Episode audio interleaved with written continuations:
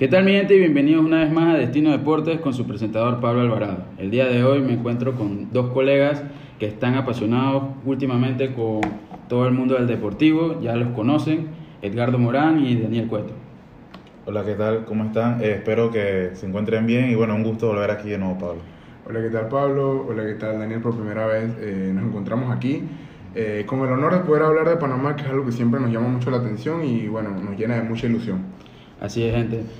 Muchachos, el día de hoy vamos a hablar sobre el desempeño que ha tenido la selección de Panamá en estos tres últimos partidos de la octagonal final de la CONCACAF. Panamá terminó su primera ronda invicto, terminó, se puede decir, de una buena manera, con pie derecho.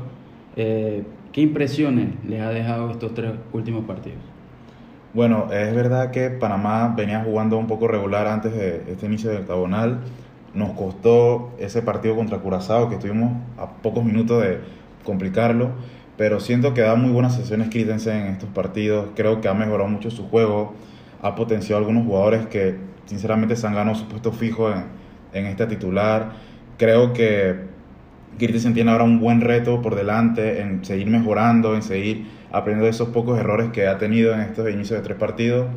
Creo que con Costa Rica nos faltó ese gol pero lo supimos resolver contra Jamaica y bueno, con México las oportunidades las pudimos aprovechar, las pocas que generamos. Creo que da muy buenas sesiones, Pablo. Creo que, que la verdad eh, Christensen se ha ganado quizás poder seguir más allá de lo, de lo que pasa en el octagonal. Y bueno, creo que poco a poco iremos viendo todo este estilo de juego que ha implementado ahora en Panamá y que sí, servirá para mucha, a futuro, mucha eh, parte de la base que quedará para las próximas generaciones y bueno, creo que ha sido un punto alto en esta, este eliminatorio y creo que la gente está muy feliz.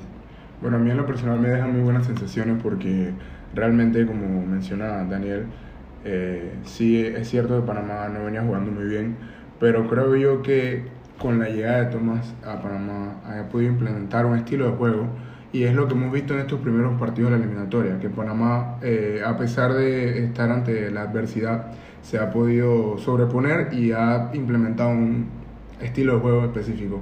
Eh, es cierto que se puede haber hecho mucho mejor porque el juego contra Costa Rica creo que a todos, o sea, a todos, nos deja como una espina clavada debido a que fuimos superiores, dominamos y en realidad no hubo peligro en nuestra, en nuestra área, por lo cual creo que merecemos la victoria.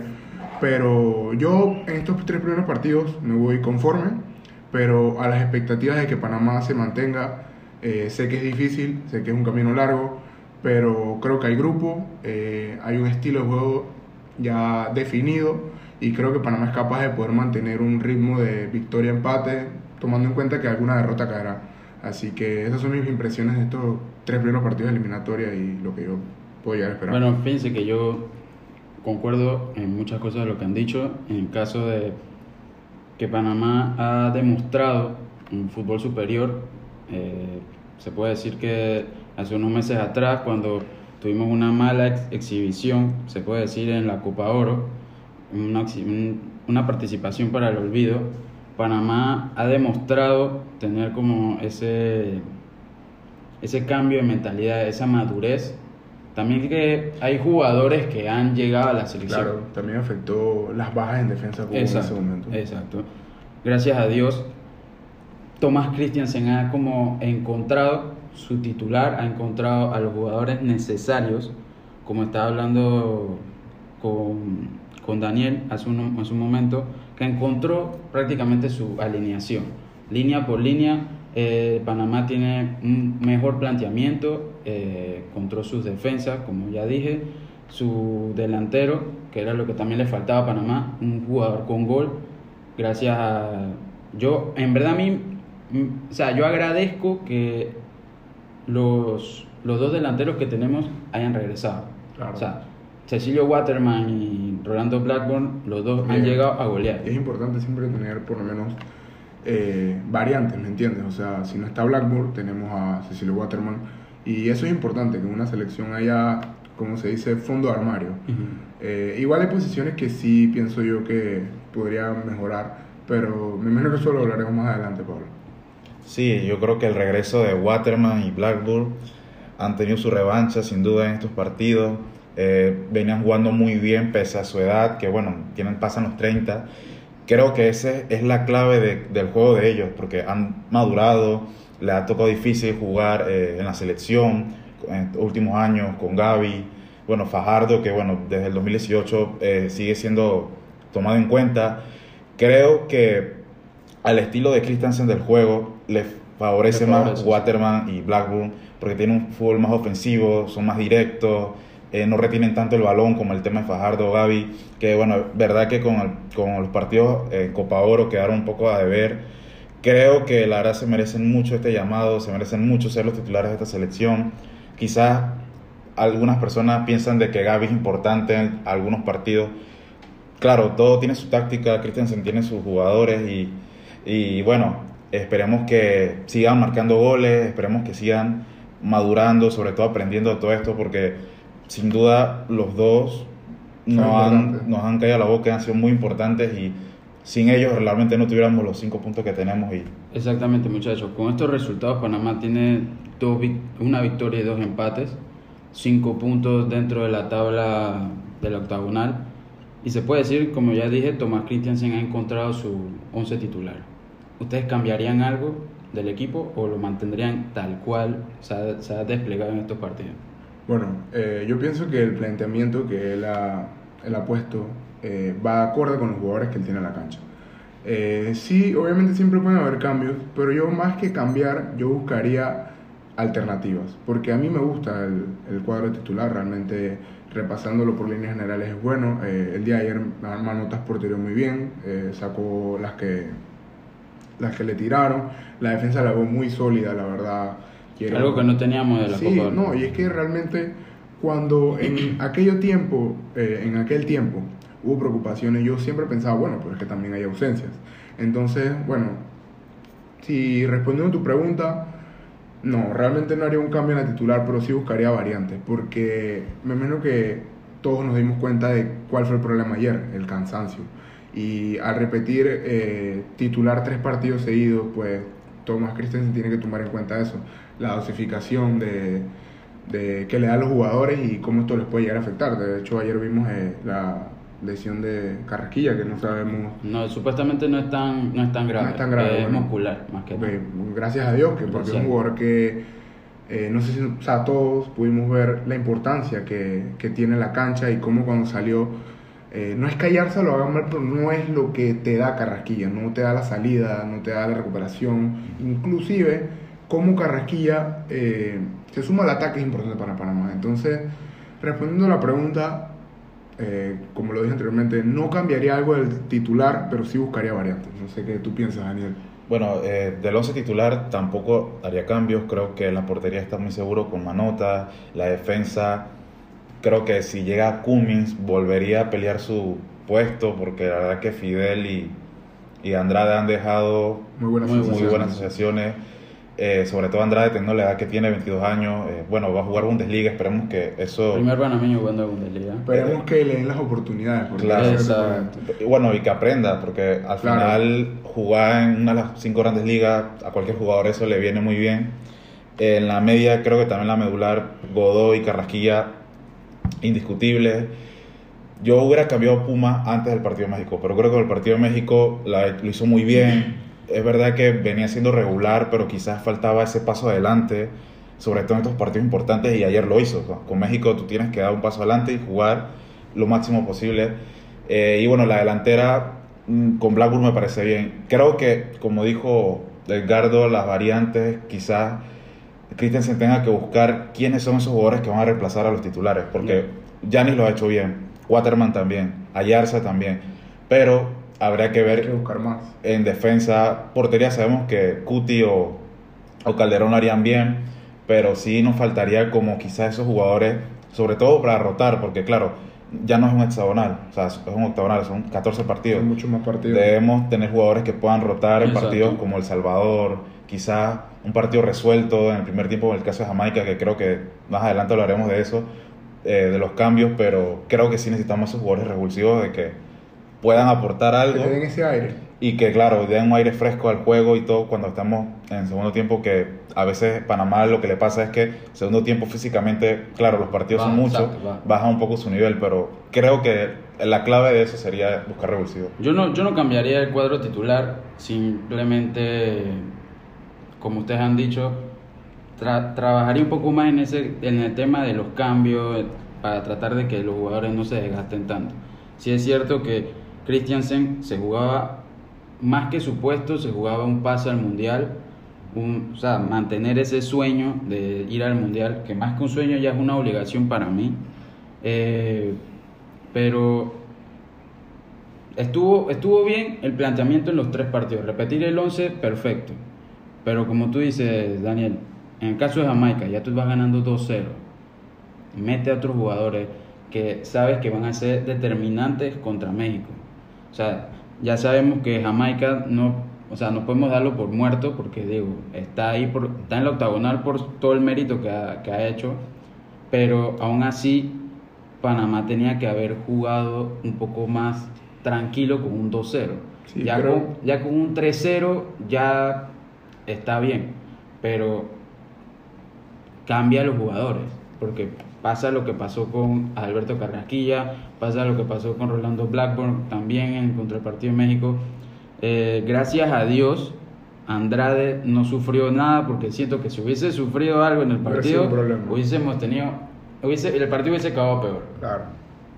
No, y realmente yo pienso que, ya para ir cerrando, me imagino que esto de lo que nos pareció lo de la alineación titular y el cuadro, eh, yo sí creo que es algo importante, como tú lo dices, Pablo. O sea, realmente el cansancio, o sea, todos ellos son humanos. Exacto. Y entre viajes vienen tantos partidos y, o sea, es el mismo cuadro, tres partidos. O sea, no es que se cansan porque son de Panamá, no. Se cansarán jugadores de Panamá como se pueden cansar jugadores que juegan en la Champions, ¿me entiendes? Claro. O sea, realmente es algo que es humano y es normal, por eso yo no lo critico.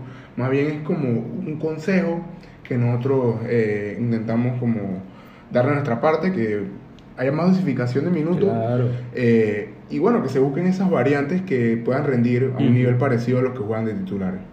Mire que eh, Christiansen para mí leyó muy bien los tiempos de juego. En Costa Rica hizo los cambios que tenía que hacer, tratar de buscar el partido con toda la- todo el dominio que tenía durante los 90 minutos. Con Jamaica sí eh, terminaste un primer tiempo eh, ganando y en el segundo tiempo acomodaste el cuadro para que, o sea, un poco defensivo, pero aún así teniendo presencia en ataque. Con México la, la situación fue un poco distinta. Para mí que una vez con la salida de Alberto Carrasquilla, Christiansen se congeló, no, no supo leer un poco el, el cuadro, no supo leer al rival. En el primer tiempo sí, te pones adelante, pasas al, eh, al segundo tiempo ganando, pero ya en el segundo tiempo vemos, siento yo que ve- vemos una Panamá un poco más eh, nerviosa, un poco más como aguantada a ver lo que hacía México.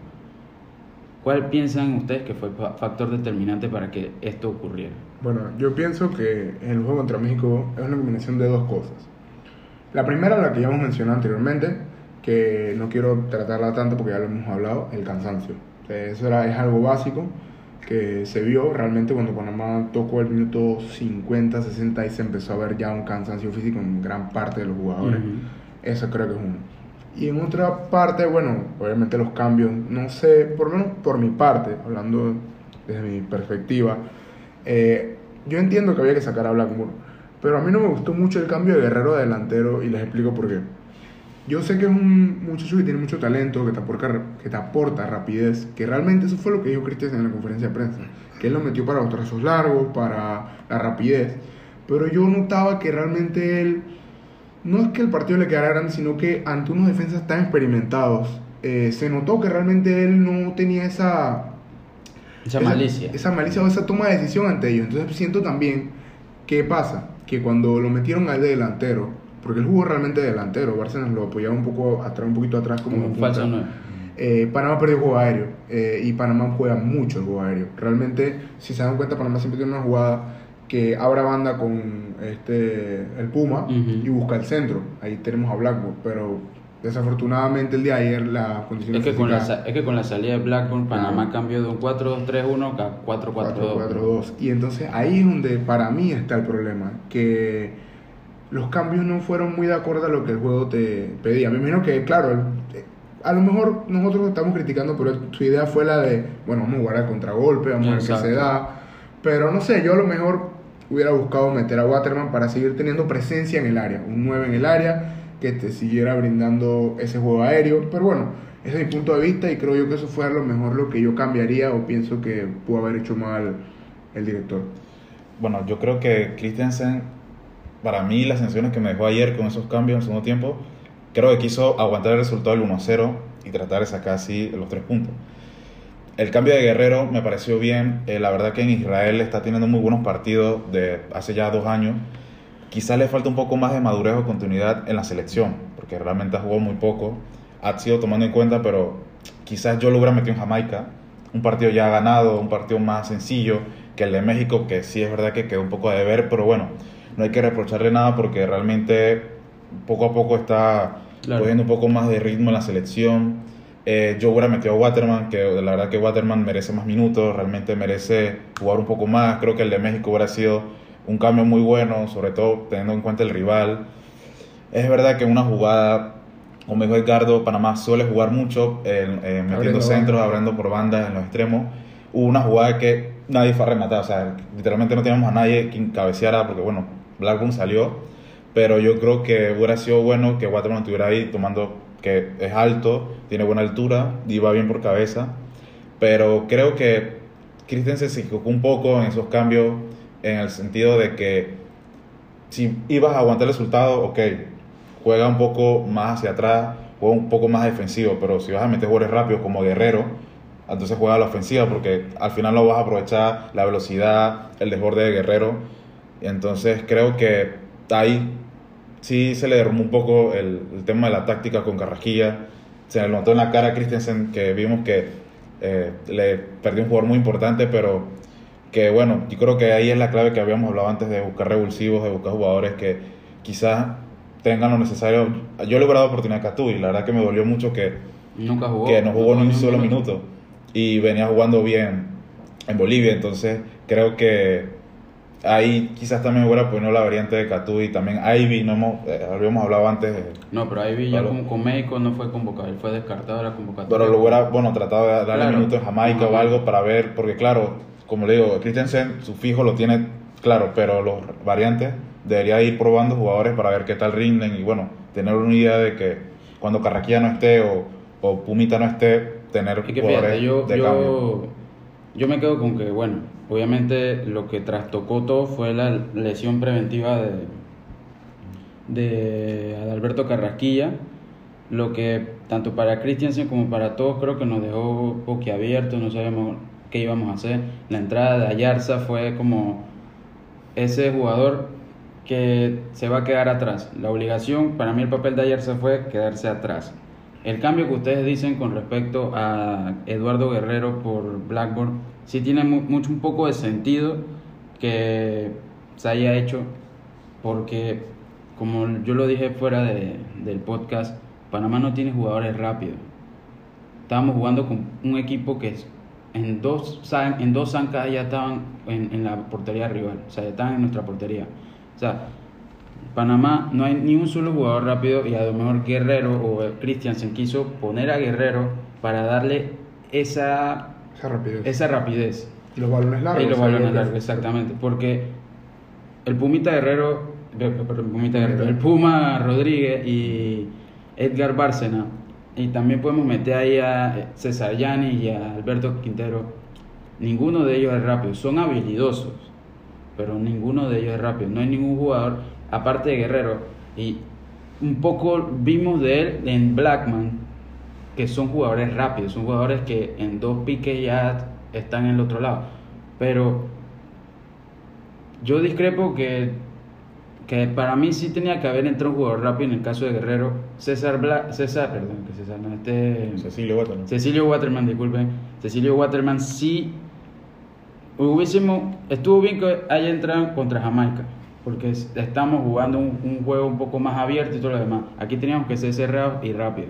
Entonces, si poníamos a, a Waterman, lo que íbamos a hacer es que íbamos a, a trazar el juego más de lo que ya estábamos jugando.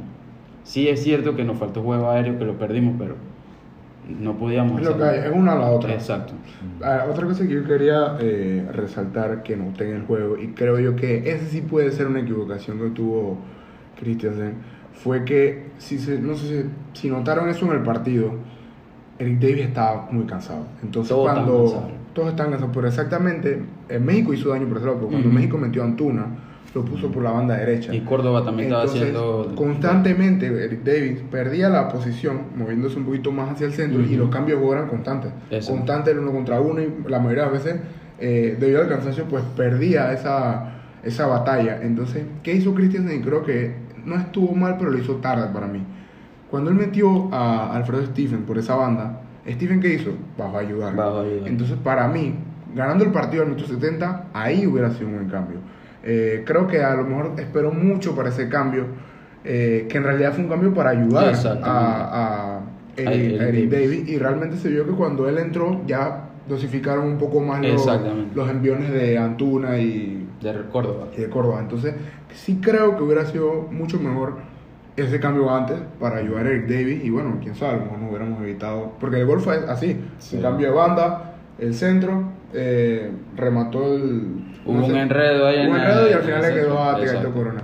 Después metió a Blackman por la banda de Murillo, pero igual creo que Murillo sí estaba más, eh, estuvo mejor físicamente. Pero no, pero lo cambió creo que fue por, por Bárcena. Sí, pero o sea, para apoyar en Ah, esa... claro. En la derecha, Blackman estaba apoyando. Eran como- es que la, la- las- pienso yo que con la salida ya de, de Bárcenas cambió como un 5. Sí, ya, ya fue otro esquema más que nada Exacto, para aguantar el defensivo, exactamente. Pero sí, me hubiera gustado que a lo mejor ese cambio un poquito antes para, para dosificar eso.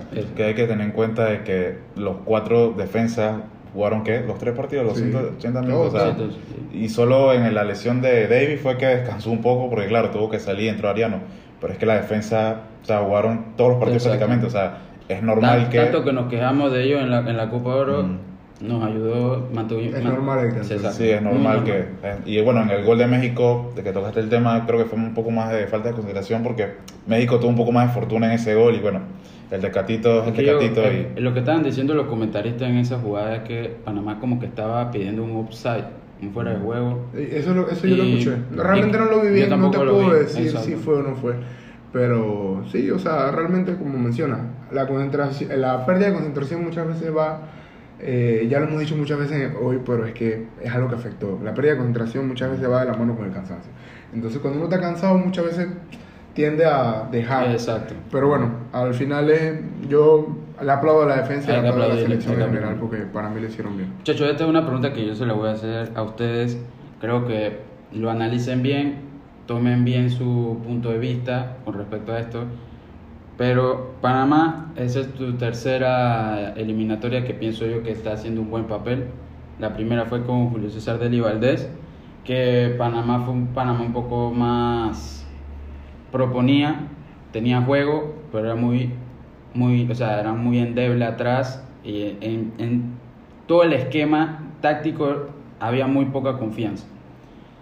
Con, eh, viene Bolillo Gómez, Panamá se recupera esa confianza en ellos, hay momentos siempre de tensión, pero se convierte en una defensa sólida y jugar al contragolpe.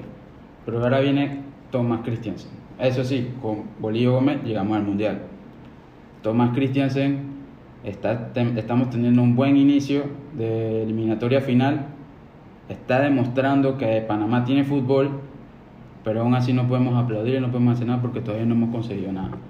¿Con cuál de esos tres ustedes se quedan? Bueno, yo pienso que eh, obviamente es prematuro eh, decir algo de, de Christensen, pero es que no sé, simplemente me tengo que quedar con él porque desde que yo desde que yo veo fútbol y desde que yo veo la selección, es el mejor fútbol que yo le he visto a la selección. Y es cierto que obviamente el fútbol también es de resultados y si te tengo que decir por resultados te digo el técnico que nos llevó al mundial, Bolillo. Claro. Pero más allá de los resultados, me voy a quedar por ahora con el funcionamiento que nos ha implementado Thomas Christensen. Mi respuesta es Thomas Christensen.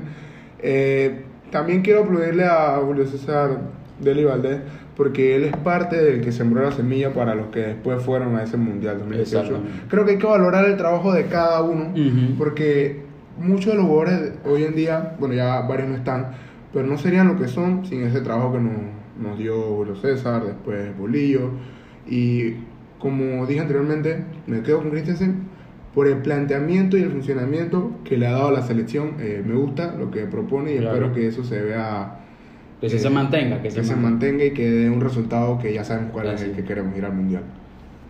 Eh, bueno, como dice Edgardo, creo que es un poco prematuro poner, comparar a Christensen con Julio César de Valdés y con Bolillo Gómez, pero analizando un poco lo que ha sido Deli Valdés, el Bolillo, que es donde más trayectoria tienen eh, con la selección, que se puede comparar con Christensen. Deli Valdés lo que hubo, y lo pueden ver en un documental eh, llamado Minuto 87, que habla sobre, sobre la eliminatoria de Brasil y bueno, sobre todo en la eliminatoria pasada que fuimos al Mundial.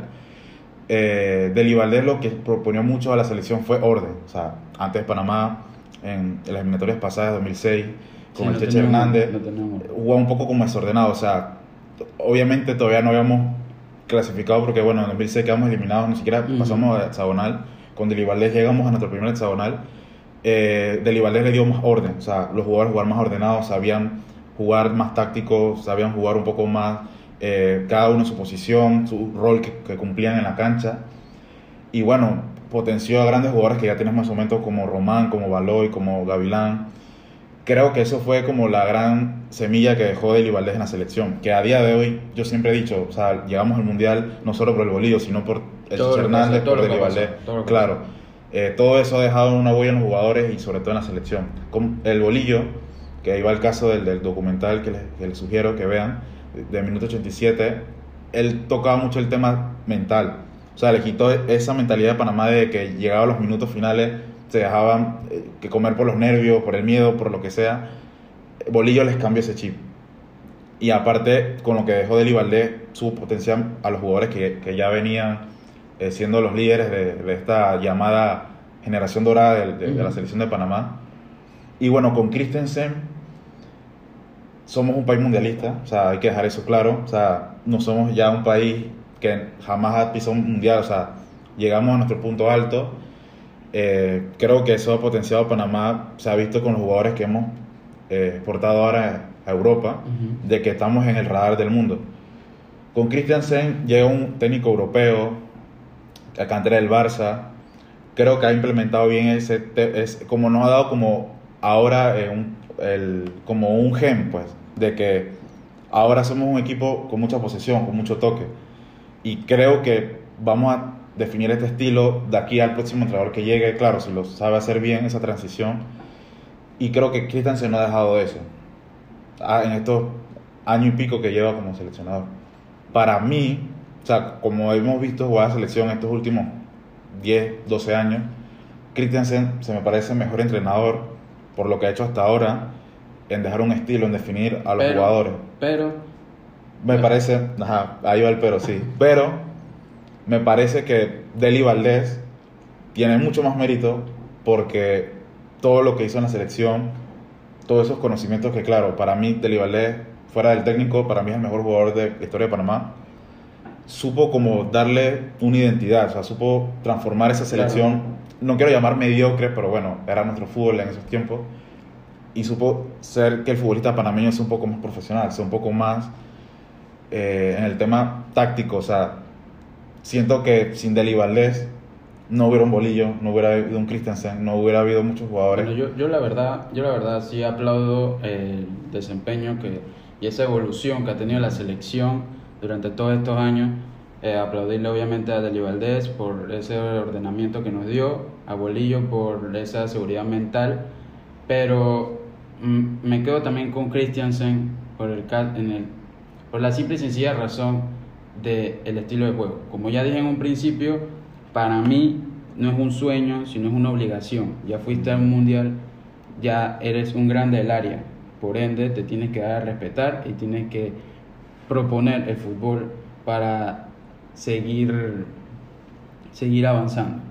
Entonces, con estos tres partidos, esta victoria y dos empates, el, la- el estilo de juego de Panamá tiene que mantenerse así y se ha demostrado a nivel, se puede decir, regional, de que ya no somos la cenicienta y que nos tienen que respetar. Por ende, me quedo con Christiansen, sí les aplaudo a los otros técnicos por esa, esa evolución que nos ha permitido llegar hasta donde estamos ahorita mismo, pero para mí el estilo de juego es mucho más importante que, que todo lo demás. Eh, antes de que avances con lo siguiente, ayer yo estaba escuchando en Fútbol Picante algo, algo que dijeron que me dio mucha, mucha risa, y, y- pero me dio risa y realmente cuando uno se pone a pensar da como rabia. Que antes de Christensen se acuerdan quién fue nuestro director por Sí, el Tolo Tolo Gallego. O sea, realmente ellos lo dijeron. ¿Y qué tiempo desperdició Panamá valioso con el Tolo Gallego? Que realmente cómo estaría la selección de Panamá si ese Claro. tiempo hubiera estado Christensen. Pero bueno, son cosas de las que uno aprende. Realmente la decisión del Tolo Gallego, o sea, nadie tiene un buen recuerdo de él. Y Ya bueno, nadie, es lo Los que- jugadores creo que tienen Es lo que quería mencionar como para que nos acordáramos. Pero, Pero, pero, bueno. fíjate que antes estábamos hablando casualmente de eso. Si ponemos a comparar al Toro Gallego con Tomás Christiansen, sus únicos dos partidos que han tenido contra la selección mexicana, el Toro Gallego propuso un juego totalmente desordenado. Panamá no obtuvo nunca la posesión de la pelota. En cambio, Christiansen batalló con, con- contra México, a pesar de no ser la número, o sea, la, la alineación número uno, pero tampoco era la última. Para mí era como una mezcla entre todas ellas. Entonces, Thomas Christiansen ha demostrado que, que puede darnos ese, esa capacidad. Muchachos, ya para ir cerrando, vienen nuevos retos, nuevos compromisos para, el mes- para este próximo mes de octubre. Panamá tiene 5 puntos, está en la posición número 4, pero está por debajo de México, Estados Unidos y Canadá. México tiene 7 puntos, Canadá y Estados Unidos 5, nomás nos están superando por un gol, pero ¿creen que Panamá, o en este caso el cuerpo técnico, deba cambiar algo dentro de la plantilla o debe mantenerse igual? Bueno, yo pienso en lo general que siempre van a haber pequeños cambios, pero ya yo creo que la base es la misma. Ya realmente para lo que viene la base será la misma. Eh, como menciono, habrán pequeños cambios, unos que otros jugadores que al final, quién sabe, pueden Exacto. te- aportar su granito de arena. Eh, pero no, yo no, no, yo por lo menos no cambiaría, ni creo que van a haber grandes cambios en la selección. Eh, bueno, si no pasa nada grave de aquí a octubre, de lesiones y nada, también repetiría el mismo 11. Con El Salvador sí rotaría un poco, porque es verdad que El Salvador, bueno, teniendo en cuenta las más selecciones, creo que es la más, digamos, débil o lo que propone menos fútbol. Creo que podríamos rotar un poco, pero con Estados Unidos y Canadá sí iría con ese titular. Y bueno, eh, creo que podríamos sacar puntos porque lo importante sacamos cinco puntos de tres partidos que realmente no fueron fáciles. Costa Rica, Jamaica y México son tres grandes países de la región. Estados Unidos también es otro grande que viene creciendo. Creo que también va a ser un partido muy complicado, creo que más complicado que con México. Y bueno, Canadá también es otra selección que viene dando la pelea, pero yo confío en que Panamá va a sacar puntos en esta. Muchachos, pronósticos, pronósticos, pero no quiero que me digan resultados. ¿Quién gana, quién pierde? Porque ya Edgardo vimos que no latinamos a nada. No no no No latinamos a nada el pronóstico pasado. Eh, solamente, bueno, no sé si tú dijiste que... ¿Cuántos puntos habíamos dicho? que Yo dije que quedamos con, yo dije que quedamos con cinco. No, no, no, no. Yo, tú y yo dijimos que iba a perder contra México, que íbamos, Ah, a íbamos a ganar a Jamaica, pero que íbamos a ganar Costa Rica. y No, Ah, sí, no tenemos nada, no tenemos nada. Perdimos todo. Entonces no digamos, no, no me quieres que digamos si ganamos. Exactamente, quiero que usted No, me diga. ¿cuánto? Ah, es- no quiero que me digan el resultado, quiero que digan qué es lo que ustedes piensan de este partido, de este y este. Ah, bueno. Panamá juega el próximo 7 de octubre, eh, viajará a El Salvador, donde se enfrentará a dicho equipo y después nuevamente regresa el Romer Fernández. Contra Estados Unidos. Tres días después, el 10 de octubre, contra Estados Unidos. Y aparte, luego de ese partido viajará a Canadá a disputar el partido, su último partido de la segunda ronda para ver si seguimos sumando puntos. Salvador, Panamá. ¿Cuáles ¿Quién gana? ¿Quién gana? Panamá. Panamá gana. Panamá. Sí, así, o sea, realmente no, es- no es por ir de confiado, o, pero es que, o sea, Panamá juega bien, eh, tiene jugadores, tiene experiencia. Salvador hace cuánto que no estaba en, un- Hace en una ronda final, bastante. ¿sabes? Eso, eso, eso Creo que pesa. esas dos eliminatorias que nota. Eh, lo que sí es cierto es que jugar en casa de El Salvador es complicado. O sea, ese estadio es complicado, pero no voy por Panamá. Eh, yo creo que también Panamá, o sea, con solvencia y todo, Panamá fácilmente ganaría en Salvador. Mire que concuerdo con ustedes también digo que Panamá, pero regresando al, tema que tú habías dicho, Daniel, Tomás Christiansen creo que debe variar un poco más la, el, el- el equipo. ¿Por qué? Porque está bien, por mí, en los tres juegos vuelve a salir con la titular, la misma titular que nos ha dado esta victoria, pero rótalo.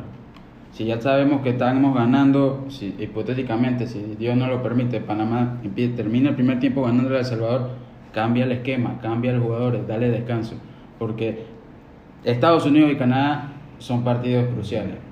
También, gracias a este nuevo planteamiento, esta nueva mentalidad, la casa se ha respetado.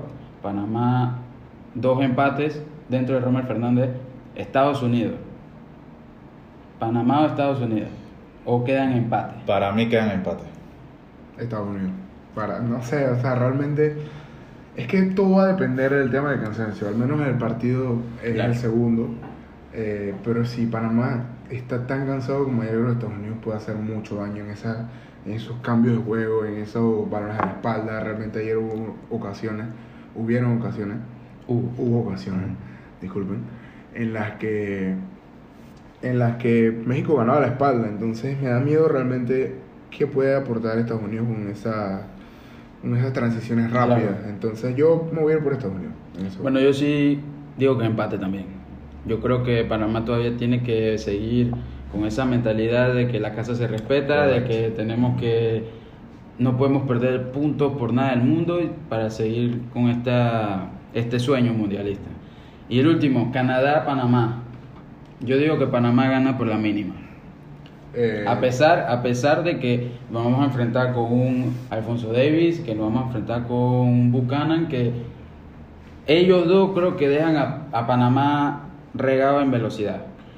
eh, sí, yo por lo menos contra Canadá soy un poco más positivo. Lo único que me echa un poco para atrás, como digo, es que es en Canadá y probablemente El frío nos puede el afectar. frío nos puede afectar. Pero, o sea, también estoy de acuerdo contigo, hay que ser positivos, no todo. No no es que. O sea, no significa que Panamá juega y ya va a perder, no. Eh, simplemente quiero ser un poco más positivo en este partido y yo en lo personal veo un 2 a 1, victoria para Panamá. Complicada, pero veo eso. No, dijimos que no íbamos a dar. Eh. Ya lo dijiste. Ya lo dije, no Ya lo dijiste, te vas así. pero bueno, me voy con victoria para Panamá. Yo también pienso que Panamá va a ganar. Creo que ambos equipos van a llegar cansados, pero me parece más que Panamá tiene una selección más completa, más estable, porque si realmente en el juego cerramos esos dos jugadores del extremo y cerramos los jugadores del, del, del mediocampo, Se les limita mucho. sí, o sea, ellos dependen mucho de esos jugadores de banda. Entonces, Exacto. yo creo que Panamá no depende tanto de los jugadores, sino más de los colectivos. Exacto. Y yo creo que Panamá, con el tema también de los tres partidos, porque vienen también más a jugar tres partidos seguidos, creo que Panamá ganaría en Canadá. Bueno, gente, ya saben que pueden eh, buscar todas nuestras noticias, tanto nacionales como internacionales, en nuestra página web de www.destinopanama.com.pa. Pueden también seguirnos en nuestras redes sociales, arroba Destino Panam. Y recuerden que todo la, semanas sale el- un episodio nuevo de Destino Deportes en nuestro canal de Spotify, Destino Panamá. Muchachos, ¿tienen alguna palabra para despedirse? Eh, sí, espero que la hayan pasado bien, espero que sigan la cuenta, que sigan pendientes del podcast y que, bueno, vienen, como siempre lo digo, grandes cosas, pero que poco a poco iremos creciendo. Eh, bueno, primero de todo agradecerte por la invitación nuevamente. Para mí siempre es un placer eh, venir aquí y mucho más hablar de la selección, que es algo que a mí me apasiona. Eh, un gusto, Daniel. La verdad fue muy interesante compartir ideas contigo. Y nada, estén pendientes de los próximos podcasts y espero equivocarme en la predicción de Estados Unidos y que Panamá termine empatando o ganando. Eh, hasta luego. Saludos. Bueno, mi gente, nos vemos en la próxima. Se despide con usted, Pablo Alvarado. Hasta luego. Chao. Hasta luego. Hasta luego.